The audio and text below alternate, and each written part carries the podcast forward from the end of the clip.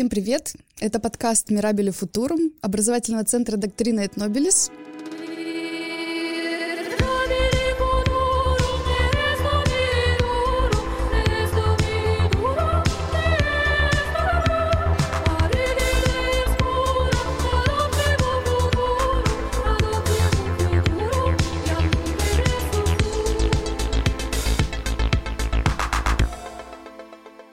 Я Наталья Шапкина, со мной в студии искусствовед, художник, преподаватель факультета свободных искусств и наук из ПБГУ Глеб Ершов. Добрый день. И культуролог, основатель Центра исследований древнерусской культуры ЗИЛО Николай Буцких. Здравствуйте. Тема сегодняшнего выпуска — средневековое искусство, как это было на Руси. Хочется начать с того, что когда мы говорим о западноевропейском средневековье, даже у не слишком глубоко погруженного в культурологические и искусствоведческие проблемы человека возникает, ну, худо-бедно в голове какая-то более-менее понятная и так или иначе всем знакомая картинка. Феодализм, политическая роль христианской церкви, рыцарская культура, инквизиция, готическая архитектура. Ну, наверное, набор ассоциаций будет примерно такой. Может быть, кому-то придет в голову появление университета или книги, например, например, вот в той самой форме, как мы ее сегодня знаем, в виде переплетенных листочков, которая постепенно приходит в качестве замены античному свитку, ну и которая, видимо, сейчас доживает свой век. Вообще существует довольно большое количество научно-популярных источников, которые помогут даже не специалисту погрузиться в тему западного средневековья, ну вот буквально с головой. Если говорить про кино и массовую культуру, можно вспомнить множество самых разных примеров, начиная от Декамерона Пазолини до Монти Пайтона и не так давно нашумевшего сериала «Игра престолов», не говоря уже о каком-то невероятном бесчисленном количестве компьютерных игр. При этом любопытно, что когда мы говорим о русском средневековье, кажется, что образ будет ну, гораздо более размытым. И я бы хотела попросить наших гостей сегодня помочь нам ну, его, что ли, уточнить. Вообще, для большинства людей, скорее всего, знакомо такое словосочетание, как Древняя Русь. А что такое, собственно, русское средневековье? И вообще, вот эта попытка выделить в древнерусской истории а, средневековый период, это что? Это такой способ написать русскую историю как бы на западный манер? Или же действительно есть что-то, что позволяет выделить в древнерусской культуре средневековый период? Николай Валерьевич. Да, здесь вопрос действительно довольно сложный, потому что у нас довольно большая путаница с терминами происходит, когда мы говорим о Древней Руси, о всем древнерусском, средневековом и так далее. Потому что, понятное дело, что историография развивается, разные предлагаются термины для тех или иных понятий, и так исторически получилось, что Древняя Русь а, этот термин, которым обозначаются совершенно разные вещи. А если вы спросите историков, для них Древняя Русь это будет в первую очередь а, там, российское государство до татаро-монгольского ига. А, Древней Русью может называться более обширный период, там, вплоть до 17 века. А, поэтому, ну, например, традиционно, если мы говорим о культуре или искусстве, древнерусским называется период там, с 11 по 17 век включительно. То есть понятное дело, что это а, огромный промежуток времени, ничего древнего там по сути уже не остается, поэтому и термин средневековый в этом плане, мне кажется, звучит более удачно. Потому что средневековым, опять же, мы называем этот период не по той причине, что там есть феодализм и так далее, а по каким-то общекультурным вещам. То есть там общность художественной традиции, да, общность там религиозного сознания и так далее. Поэтому, по сути, когда мы говорим о чем-то древнерусском, а, все-таки мне кажется, лучше говорить о средневековом, чтобы этот период просто, ну, не знаю, еще сильнее размазать, чтобы мочь там рассуждать о произведениях древнерусского искусства, например, 17 века. Ну, в общем-то, всего такого до Петровского. Но здесь, опять-таки, э, да, мы встречаем огромное количество разных интерпретаций. Конечно, если мы там знакомимся с какой-нибудь очередной работой по искусству Древней Руси, тут надо на первой странице просто уточнять, о чем хотел сказать автор. Глеб Юрьевич, вы что думаете? Спасибо за сформулированный вопрос. Ну, действительно, русское средневековье а, кажется гораздо более растянутым во времени, э, чем... И вот тут э, вопрос, потому что э, ну, нет классического средневековья, да, ведь когда-то эта теория общественно-экономических формаций, да, в советское время рассматривалась с точки зрения марксизма, да, теории Э, которая предполагала наличие каких-то классических э, экономических классовых отношений в обществе, да, и за образец э, брались развитые страны Западной Европы. В этом смысле Россия конечно же, вкладывалась в эту, укладывалась в эту модель, но была таким непростым примером со множеством специфических отклонений которые, в частности, были связаны и с тем, что долгое время российская государственность была как бы поглощена да, другой сверхгосударственностью, да, государственностью Орды. Не надо об этом забывать. А, все-таки, да, и самосознание а, русской культуры в новое время, да, а, началось с э, ответа Пушкина Чаадаева, да, известного, да, вот, э, что Россия поглотила орды, да, будучи издыхающей, да, дала Европе шанс развиться. Вот, все эти слова мы знаем. Действительно, темпорально русское средневековье э, дольше. Э, в этом смысле э, мы как бы к нам оно ближе. Это удивительно, да, что вот как-то Иван Дмитриевич Чечета спрашивали про античность и современность. Он говорит, ну, античность это было вчера. Вот. Ну, вот русское средневековье, конечно, было не вчера, но точно оно Э, где-то не во временной пропасти лежит.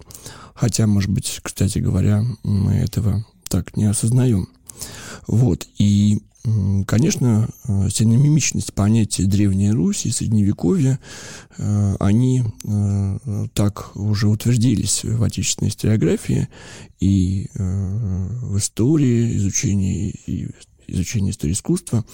Вот, э, так что можно сказать, что да, э, у нас э, средневековье длилось дольше, и не буду сейчас вдаваться во множество причин, конечно, которые тому способствовали, но стоит это признать. И Николай прав, да, вот средневековье э, древней до монгольской Руси, э, конечно, разительно отличается от средневековья 17 века, да, это тоже надо э, об этом думать, так же, как и вопрос о том, э, хорошо, если э, все страны с неизбежностью, да, э, проходят одни и те же этапы развития, да, то где тогда русское возрождение – а почему же, э, как это так?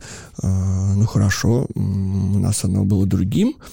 Вот, это тоже вопрос, и э, он волновал умы многих наших соотечественников, да. Вот Дмитрий Сергеевич Чехачев как-то сказал, что у нас не было возрождения, у нас было предвозрождение. Э, как вот когда-то прерафаэлиты, да, мечтали, что лучший период искусства — это период э, предшествующий возрождению, а у нас вот э, как раз оно и было, да. То есть э, самый такой вот восходящий, такой вот красивый период развития искусства, да, э, он у нас состоялся. В лице, конечно же, Рублева, Феофана, да. Честно говоря, очень зацепила вот эта ваша мысль о том, что средневековье, оно как бы к нам, может быть, даже немножечко ближе. И... Но при этом мы этого как бы не совсем осознаем. И возвращаясь вот к этой идее, да, нарисовать некий образ, а, конечно, вы сейчас обозначили такие довольно широкие временные границы, и, наверное, здесь можно очень разные примеры приводить, но все-таки вот если вернуться к этой задаче, написать некий набросок этого образа русского средневековья, давайте назовем ну, вот элементарно по три примера, которые позволят нам как-то сразу представить, актуализировать в сознании этот образ средневековой Руси, вот те вещи, которые должен знать и видеть буквально каждый человек. Три must-see образца — средневековой русской культуры? Я отвечу словами Тургенева. Каша, баба, репа. Но это, знаете, это вопрос из серии э, топ-10. Э, Да-да-да, это именно э, этот вопрос. Туристу, который именно, именно, именно. отправляется в путешествие как бы по Древней Руси, на самом деле. Да. Ну, давайте двигаться, предположим, вот мы жители Северо-Запада, да, вот мы начали двигаться Э, например, мы приехали в Новгород. Новгород. Надо увидеть Новгород и окрестности. А дальше мы поехали на запад. Мы приехали в Псков. Надо увидеть Псков. Безусловно. Дальше мы поехали еще на запад и приехали в Смоленск. Ну, надо увидеть Смоленск. А что мы видим в Смоленске, когда приезжаем? В Смоленске, во-первых, сохранилось э, крупнейшее фортификационное сооружение э, Древней Руси, хотя и позднее. Это обширнейшие стены, да, э, Кремля, постройки архитектора Федора Коня. Безусловно, да. Вот, это ряд важнейших домонгольских церквей, вот, без которых немыслимо развитие древнерусской архитектуры.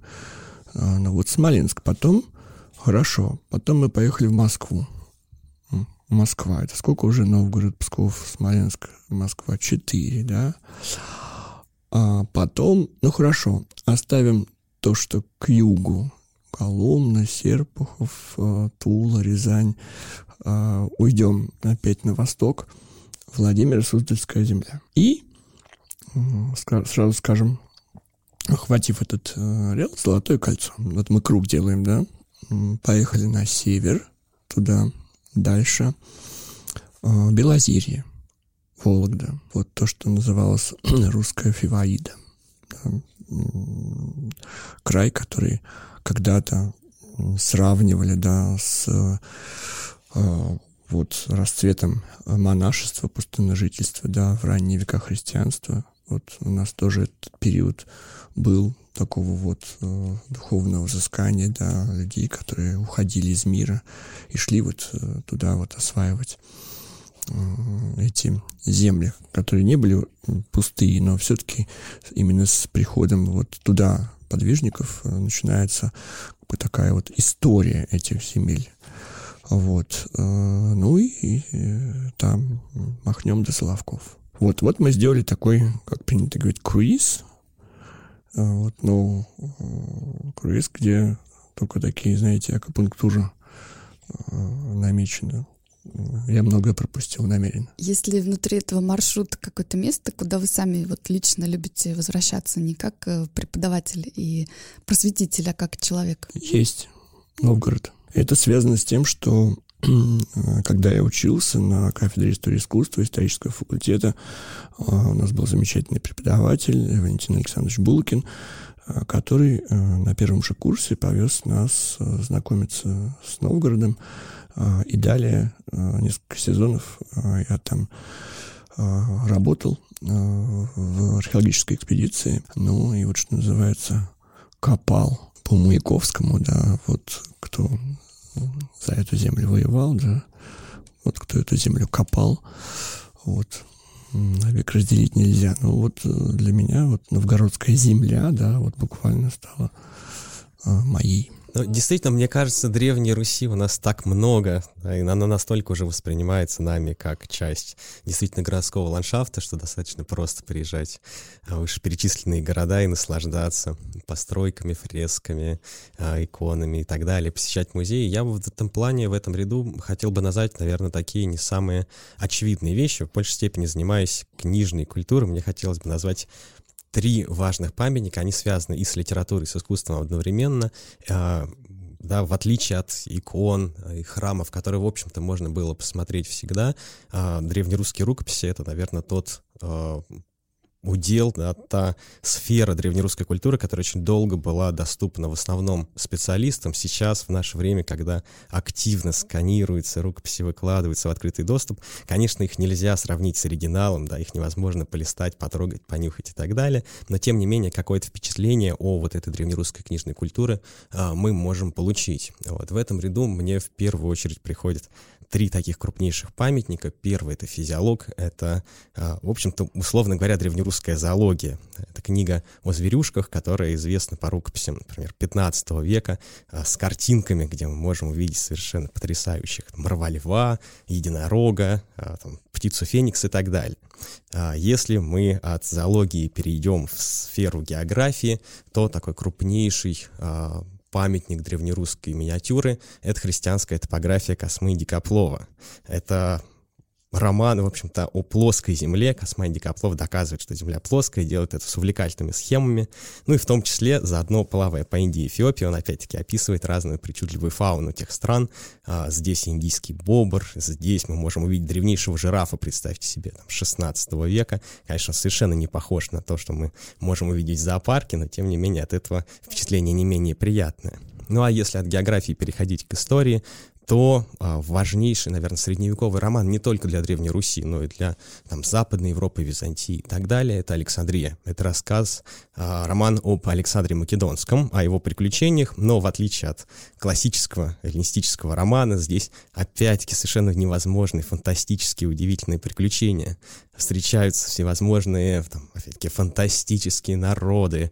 А, Александр на грифонах возносится в небеса или, наоборот, опускается а, в подводные глубины. А, крайне увлекательное и повествование, и, конечно, мимо этого памятника не могли пройти древнерусские миниатюристы, поэтому мы встречаем и рукописи, где все это можно увидеть, опять-таки, в картинках древнерусских художников там, 16-17 века. То есть это открыто для публики, этот архив, или как вот с ним можно познакомиться?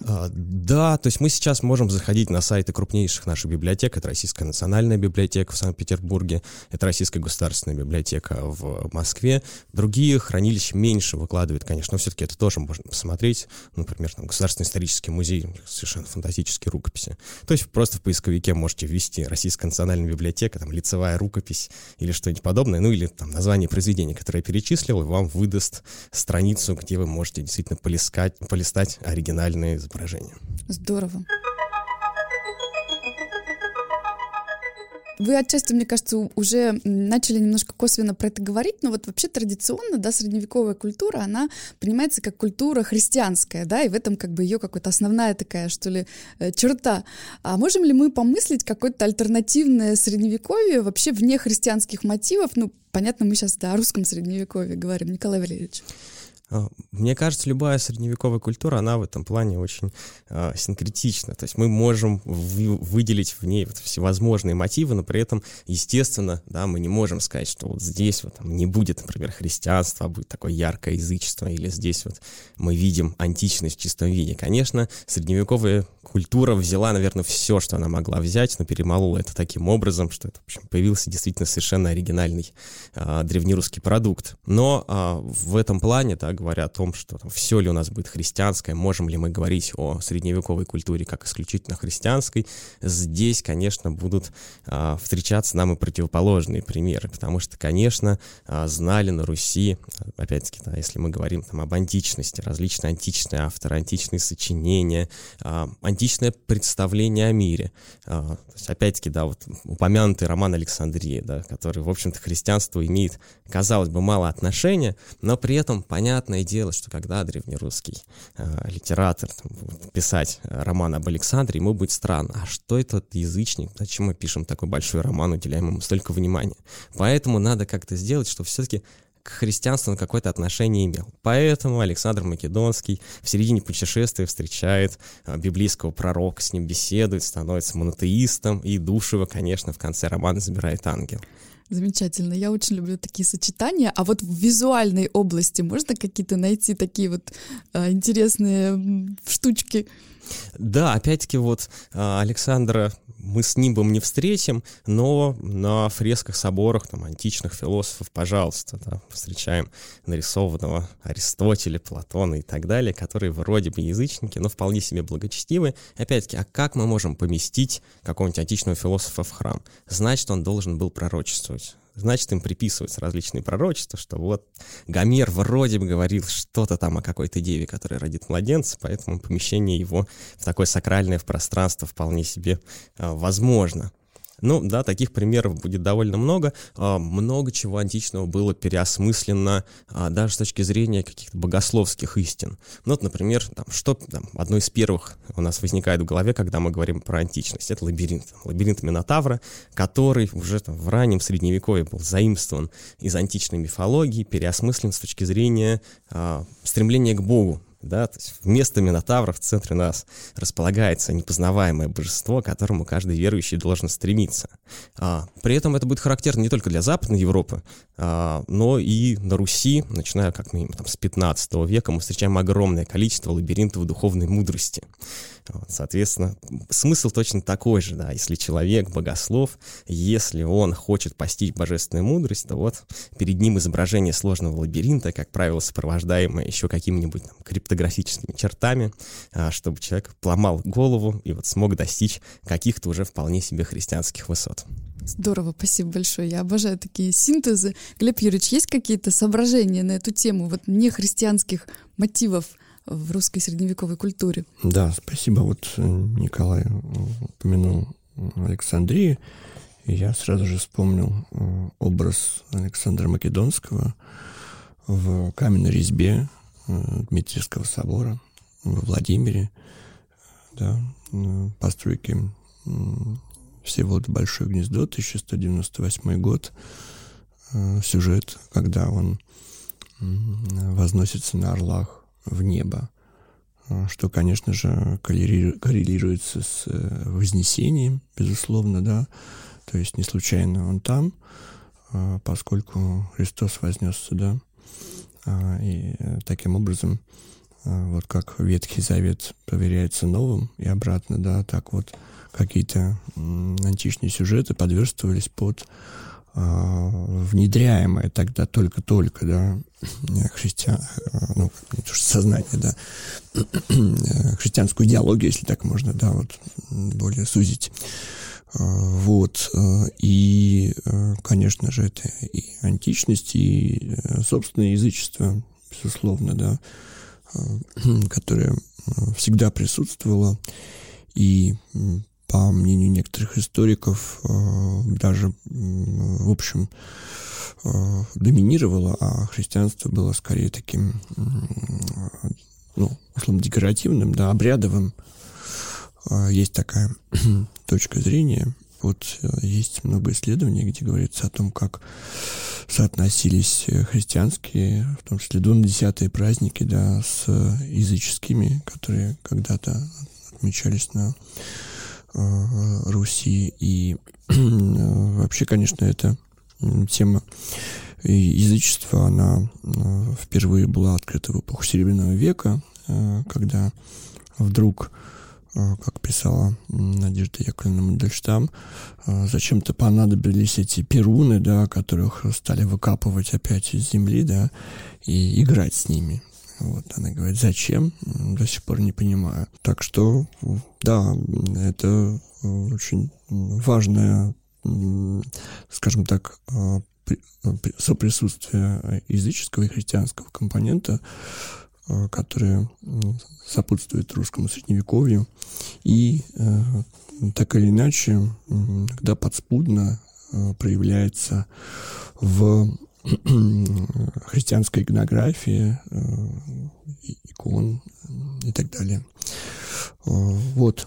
В этой связи тогда хочу у вас спросить вот по поводу вообще эстетики, собственно говоря, да, потому что тот образ, который у нас сейчас получается, опять же, это образ некий такой синтетический, довольно сложный, а, комплексный, с огромным количеством напластований, переработок каких-то предыдущих культурных э, слоев, традиций. Вот эстетические категории, да, а, как бы кажется, что вообще средневековая мысль, да, вот как таковая, да, она не оставила вроде бы такой, ну, мощной эстетической теории, как, например, античность или эпоха Возрождения, с ее пониманием красоты как такой метафизической категории, или эпоха просвещения с ее рационализацией эстетики, развлечением там прекрасного и возвышенного, или 20 век, когда вот сейчас на передний план, казалось бы, в искусстве выходят, не знаю, такие довольно какие-то противоположные красоте, да, категории, жуткое, отталкивающее, отвратительное, там, несимволизируемое, что-то, что как бы чему нет места в привычной действительности. Вот если как бы вот этот э, такой расклад, да, в голове держать и иметь иметь его в виду. А, как нам думать вот с точки зрения эстетики, с точки зрения понятий, собственно говоря, о такой визуальной составляющей русского средневековья? Глеб Юрьевич. Да, в Древней Руси э, не было эстетических трактатов. Может быть, Николай меня поправит. Э, я не знаю. И поскольку как бы у нас нет прецедента, да, обращения к какому-то тексту, да, авторитетному, да, то мы вынуждены обращаться либо к византийским источникам, вот, либо к западноевропейским, то есть искать аналогии, да, но тем не менее есть и, и были попытки идти другим путем. Ну вот в 1911 году русский философ религиозный Трубецкой издал известную брошюру, посвященную иконописи, которая называлась «Умозрение в красках». И вот э, утвердилась такая романтическая версия о том, что э, русский иконописец философствовал с кистью в руках. Ну, прекрасный же образ, да? Замечательно. То есть э, не то, что он там почитал трактат и сказал, ага, сейчас я сделаю согласно вот этой эстетической теории, да, разведу, так сказать, прекрасное и безобразное, да, вот, а вот он постигал это э, вот умными очами. И поэтому можно сказать, что икона э, это действительно э, для изучения представлений о, мире эстетических категорий, да, может быть, является действительно полномочным представителем, да, вот этой древнерусской э, эстетики, да, что это такое. И вот э, отвечая на этот вопрос, э, конечно же, стоит сказать о том, что прекрасные краски, линии, ритмы иконы говорят о ну, высокой да, культуре да, изобразительного языка, не случайно э, иконопись, э, когда была заново открыта в начале 20 века, покорила людей э, самых ну, авангардных направлений, да, там Матис приезжает в Москву в 11 году посмотреть, как размещены его танец и музыка. Илья Остроухов художник, реставратор, э, водит его по Москве, показывает московские древности, и Матис говорит, ну, что говорить, зачем русскому художнику ехать учиться в Париж, у него есть икона. Вот, видите, э, мэтр фавизма, да, авангарда, э, сказал, что икона — это последнее слово новейшее в живописи.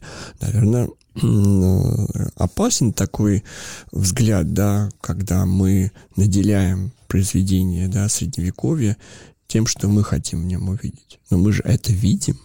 Ну вот парадокс. Но мы это видим. А, и огненное восхождение или пророка с красным кругом такого вот э, подхода, например, нет в западноевропейском средневековом искусстве, хотя там много всего есть чудесного. Вот. А в чем именно специфика? Вот как вы для себя это формулируете? Я думаю, что э, эта специфика э, заключается в э, том, что была высокая степень э, э созвучия вот той, э, скажем, Э, красоте изобразительного языка а, и э, вот некого, скажем, молитвенного строя, да, настроения и содержания иконы, э, которое образовывало вот такое духовное единство, потому что есть же представление о том, что ну, как бы эстетика коррелируется этикой, да, что вот э, средневековая древнерусская эстетика, она э, была связана с представлением о гармоничности мироздания, да, о стройности его, соподчинении э, каких-то фигур совершенным геометрическим фигурам. Вот то, что в итоге была сформулирована идея круга, да, в Троице, да, это ведь же не случайно. Поэтому вот эти, скажем так, приемы гармонизации изображения, да, они как раз были основой языка иконописца, и отсюда такой в высокой степени осознанный как бы вот строй этой речи, да, выстроенный, очень отрефлексированный, и, конечно же, да, подчиненный содержанию, безусловно, да, но если истина красива, да, а это так, то какие затруднения, да, ну, вот Христос есть истина, да, так и прекрасно, истина есть красота, ну, и все, что исходит от Христа, да, освещается этим светом красоты и истины. Э, никакого противоречия нет. Все очень цельно в этой культуре. Очень позитивно, конечно, у нас получилось. Да-да-да-да. Получается, Глеб Юрьевич вот, вот делает эту связку, да, красоты, прекрасного истинного, гармоничного. Вот, Николай Валерьевич, вы как считаете? Да, не, э, все это, несомненно, было, конечно. То есть у нас величайшие образцы иконописи, которые до сих пор, в общем-то, будоражат наш взгляд, как действительно э, вещи, которые мы можем сравнить с тем же возрождением, там, западноевропейским, до которого вот наконец-то мы добрались, да, там, что такое Рублев, возрождение это наше или нет, но при этом, да, при всех тех э, высочайших образцах э, искусства замечу, что все-таки средневековое мышление об искусстве, да, красоте и так далее, оно в этом плане несколько отличается от нашего, то есть мог гениальный иконописец нарисовать потрясающую икону, а потом человек прийти в храм и немножко соскоблить с нее краски для того, чтобы добавить себе в причастие, например. Потому что икона-то хорошая, значит, истина, значит, немножко этой истины можно получить себе. Ого! Или, например, открывая какой-нибудь манускрипт, совершенно роскошный, оформленный там, прекрасными красками, даже с позолотой и так далее, человек мог увидеть там демона, который ему не очень понравится, и выколоть ему глаза ну, чтобы не смотрел.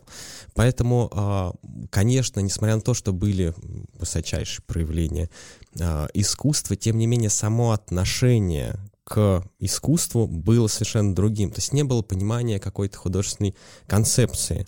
Но вот опять-таки, да, на примере, например, каких-нибудь средневековых книг это отлично видно. Если мы посмотрим западноевропейскую рукопись, то она Значит, начинается с роскошного переплета. На первой странице мы увидим там потрясающую миниатюру, а, выверенный, совершенно четкий текст, который совершенно соотносится и с содержанием, иллюстрациями. То есть это полноценный художественный продукт. Если мы откроем древнерусскую книгу, даже если там будут потрясающие, опять-таки, высочайшие техники выполненные миниатюры, которые нам приятно смотреть, если мы откроем первую страницу, то мы там, как правило, увидим довольно корявую фразу «попробуй чернила и перо», потому что писец не думал, что это роскошная книга. Ему надо было попробовать перо для того, чтобы нормально э, написать дальнейший текст. Поэтому там будут каракули, росписи пера, какие-нибудь дополнительные замечания, прописанный алфавит и так далее.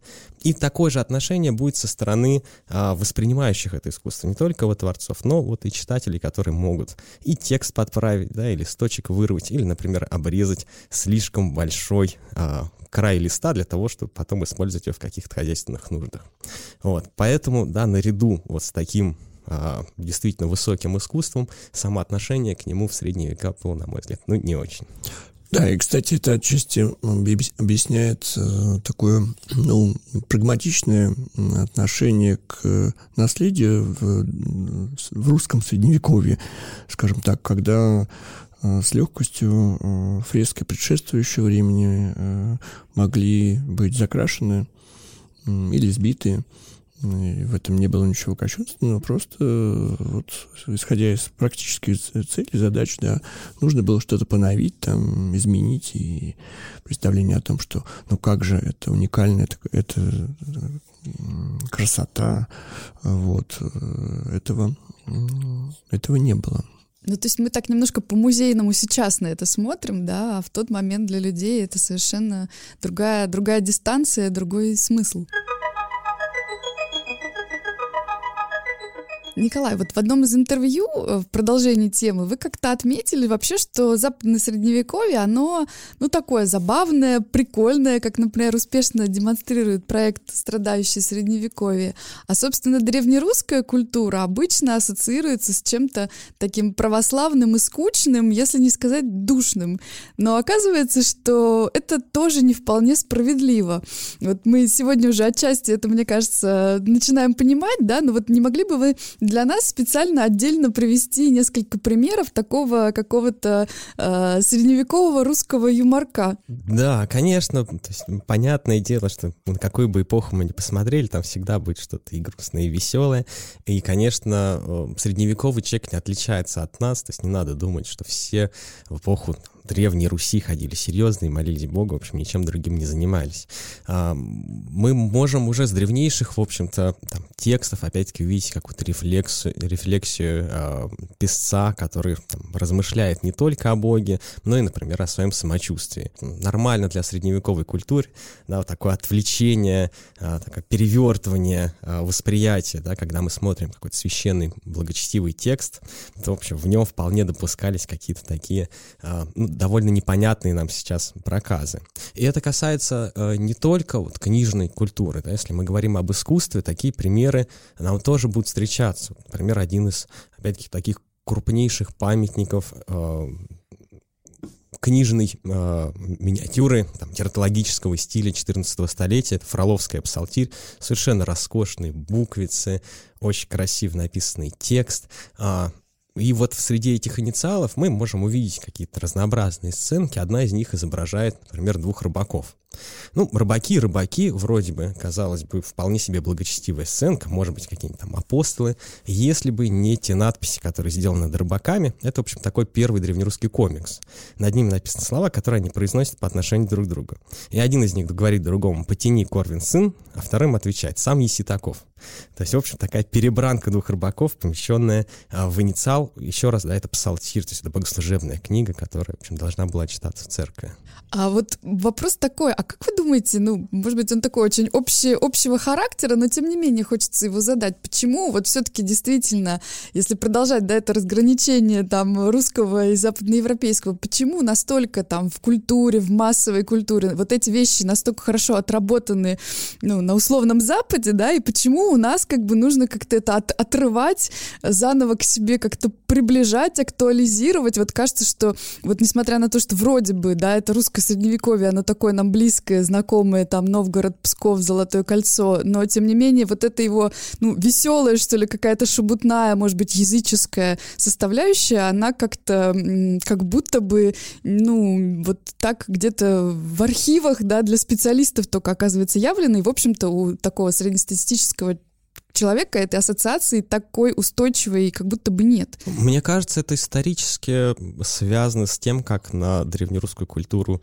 а, смотрели исследователи, потому что, понятное дело, когда а, начинают люди заниматься историей Древней Руси, изначально все академические труды, где просто, в общем-то, не было ни времени, ни сил на подобного рода, но все-таки маленькие, не самые значительные для истории вещи. А затем так получилось, что, в общем-то, важный период а, изучения древнерусской русской культуры а, совпал, в общем, с интересом действительно с христианства к православию там, в 80-е годы, поэтому из Древней Руси как раз хотели выжить все такое максимально благочестивое, показать, какие же у нас а, замечательные были предки, какие чудесные тексты писали, вплоть до там, заявлений, что на там, церковно-славянском языке не написано ни одного там дурного слова или какого-нибудь скобрезного текста, что, конечно, неправда. Вот. На потом, да, после вот этой волны увлеченности Древней Русью а в контексте христианства, как-то у обывателя, мне кажется, и сохранилось вот это ощущение вот этой последней волны, как Древней Руси, чего-то скучного, чего-то такого православного, от чего лучше держаться подальше, что, в общем, ничего веселого там нету. Ну хорошо, я надеюсь, мы будем как-то постепенно менять эту тенденцию. Глеб Юрьевич, вот вы отчасти начали говорить уже про то, что я вас хочу спросить по поводу Матисса, да, вы упомянули, э, что он был невероятно восхищен э, наследием русского средневековья, но хочу вас спросить, вот где вообще еще в истории искусства, может быть, даже в современном искусстве мы можем обнаружить какое-то осмысление э, русской средневековой художественной традиции? Ну, я не случайно стал говорить про десятые годы, поскольку Матисс и Пикассо были такими возмутителями спокойствия для многих европейских художников и для русских тоже. Ну и э, то, что в это время в России зарождаются э, самые, может быть, такие новаторские направления в искусстве, да, и многие из художников, э, это Ларионов, Гончарова, Розанова, Малевич, Филонов, Татлин, э, открывают для себя икону и шире э, вот мир древнерусской культуры, которая, кстати говоря, для многих из них еще и ассоциировалась с крестьянской народной культурой. Да, конечно, художники русского авангарда, э, открывая для себя мир древнерусской народной крестьянской культуры, э, видели его как раз не канонически, а как раз вот с этой вот такой ярмарочной, скоморожьей стороны. Да, не случайно Александр Николаевич Бенуа, отмечая талант Ларионова, Э, который был отмечен э, им в связи с работами, которые он увидел на выставке, а, говорят, ну только зачем он делает эти скоморожьи альбомчики? Ну, то есть все хорошо у него, ну, не нужны эти скоморожьи альбомчики. А, а вот как раз эта смеховая культура, да, она э, была отчасти закрыта официальным декларируемым да, отношением к наследию, э, которое вот в эпоху Александра III и Николая II да, имело место быть. Да. Это и знаменитый костюмированный бал в Зимнем дворце, когда рядились э, в наряды 17 века эпохи Алексея Михайловича. Да. Э, это как раз вот эта вот такая нарядная, но в целом а, благочинная а, культура да, Древней Руси. А, а здесь э, то, что как раз составляло альтернативу, я имею в виду художников авангарда. А, то есть они тоже открывали э, это древнерусское наследие, но с гораздо большей степенью раскованности, скрепощенности и э, не видели в этом а, что-то такое вот э, чинное, каноничное, да, скучное и так далее. От авангарда мостик дальше в эпоху оттепели, да, когда снова пробуждается этот интерес, и с одной стороны вот в эту эпоху новое гонение на церковь, да, разрушаются храмы. А, с другой стороны, а, организуется то самое знаменитое «Золотое кольцо», туристический круиз для советских людей. Вот. Возникает, инициируется интерес к древнерусской кухне, Mm, да, да, интересно. именно тогда, а, а что вы думаете, в эпоху советского общепита 20-30-х годов, там что вспоминали какие-то, э, ну, не изыски, но специфические вещи, нет. А, а здесь вот опять еда в горшочках и прочее, весь этот лярус, как mm-hmm. говорят, да, это все, между прочим, как это не я это придумал, да, не я это предложил, а, как в известном фильме. То есть это, это э, вот власти заботилась тем, что у нас должен быть внутренний туризм, да, и вот э, это такая декоративная Древняя Русь. Вот. А в то же время среди художественной интеллигенции да, возникает э, такой очень взыскательный запрос на э, том, что это такое. Вот опять-таки фильм Андрей Рублев тому показатель, да, возникает интерес к русской метафизике средневековья через русскую религиозную, религиозную философию, опять-таки, да. Вот. Это 60-е годы, да. Сегодня кто-нибудь актуализирует с вашей точки зрения? Да, я бы э, отметил, да, что вот, э, вот 60-е, потом 90-е, да, которые были таким всплеском художественной активности. А, и я бы, например, отметил безусловные э, связи э, такого явления, как э, радикальный московский акционизм, да, и русское юродство, например. Ну, вот хм, меня это, интересно. Вот когда я прочитал книгу. То есть это Бреннер? Да, да, да. Бреннер, Кулик, Ромати, Смоловский и так далее. Когда я прочитал книгу Панченко Лихачева «Да, смех Древней Руси», где как раз э, в том числе и речь шла об институте юродства, да, как э, вот возможном канале, да, выхода вот этой смеховой э, энергии, э, вот, э, э легитимизированной через юродивого, как человека Божьего, да, которому дозволено. Вот. А, ну и вот любопытно, да, что вот 90-е годы вызвали к жизни такой забытый, казалось бы, феномен, да. Вот. Ну, конечно, в современном искусстве много вот этого декоративного, да, отношения к разным элементам э, древнерусской культуры. Можно их найти, да. Спасибо большое, на самом деле, столько новых каких-то отсылок, и мне кажется, образ получается очень объемным. Я, наверное, еще, может быть, последний вопрос задам по поводу массовой культуры, потому что вот те примеры, даже которые вы сейчас, Глеб Юрьевич, упоминали, да, но это все-таки не хочется говорить там э, про элитистскую какую-то или высоколобую культуру, но тем не менее, да, и Андрей Рублев Тарковского, хотя понятно, что это довольно э, известное кино, но тем не менее, не говоря уже там об акционизме, ну, не сказать, что это очень э, массовый, тем не менее, да, или массово понятный феномен. А вот э, есть ли какие-то примеры, да, потому что то, о чем вы говорили, действительно кажется, что это очень все такое вкусное для реально такой, ну, индустрии развлечений, если хотите. Может быть, я сейчас выступаю каким-то адвокатом дьявола, да, но тем не менее.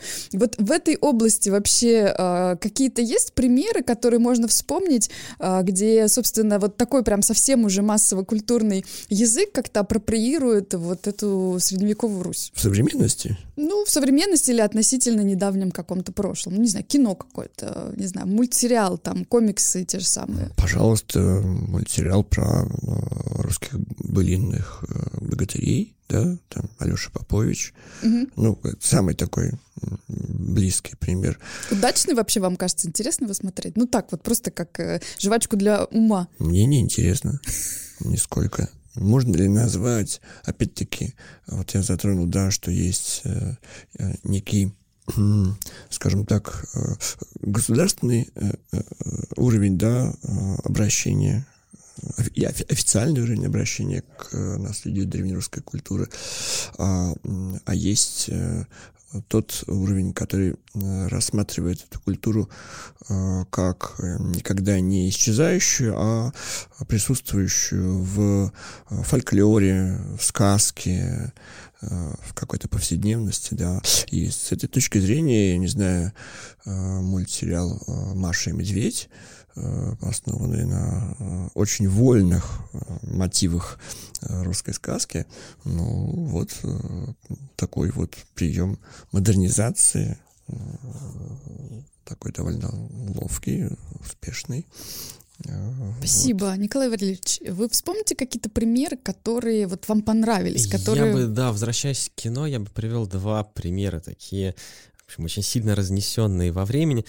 При, предваряя эти два примера, хочу сказать, что так получилось, если мы берем кино, ну, в принципе, искусство, наверное, в более широком виде тоже, у нас получилось так, два образа средневековой Руси. То есть у нас есть такое прям лубочная Русь, да, в этих мультиках, богатырях и так далее. А, причем образ этой лубочной Руси, он не новый, он возникает, опять-таки, да, еще там, в конце 19 века, в начале 20-го, когда мы видим какие-нибудь рекламные кампании сочетании с образами тех же богатырей и прочих элементов такого в общем, средневекового дискурса.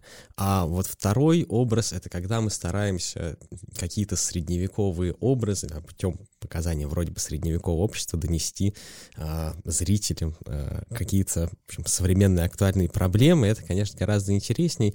Такого может быть не так много, но вот я бы упомянул, во-первых, фильм Александр Невский, совершенно гениальный, опять-таки связанный с современностью, но сделанный высоким таким художественным языком, намекающим нам на русское средневековье.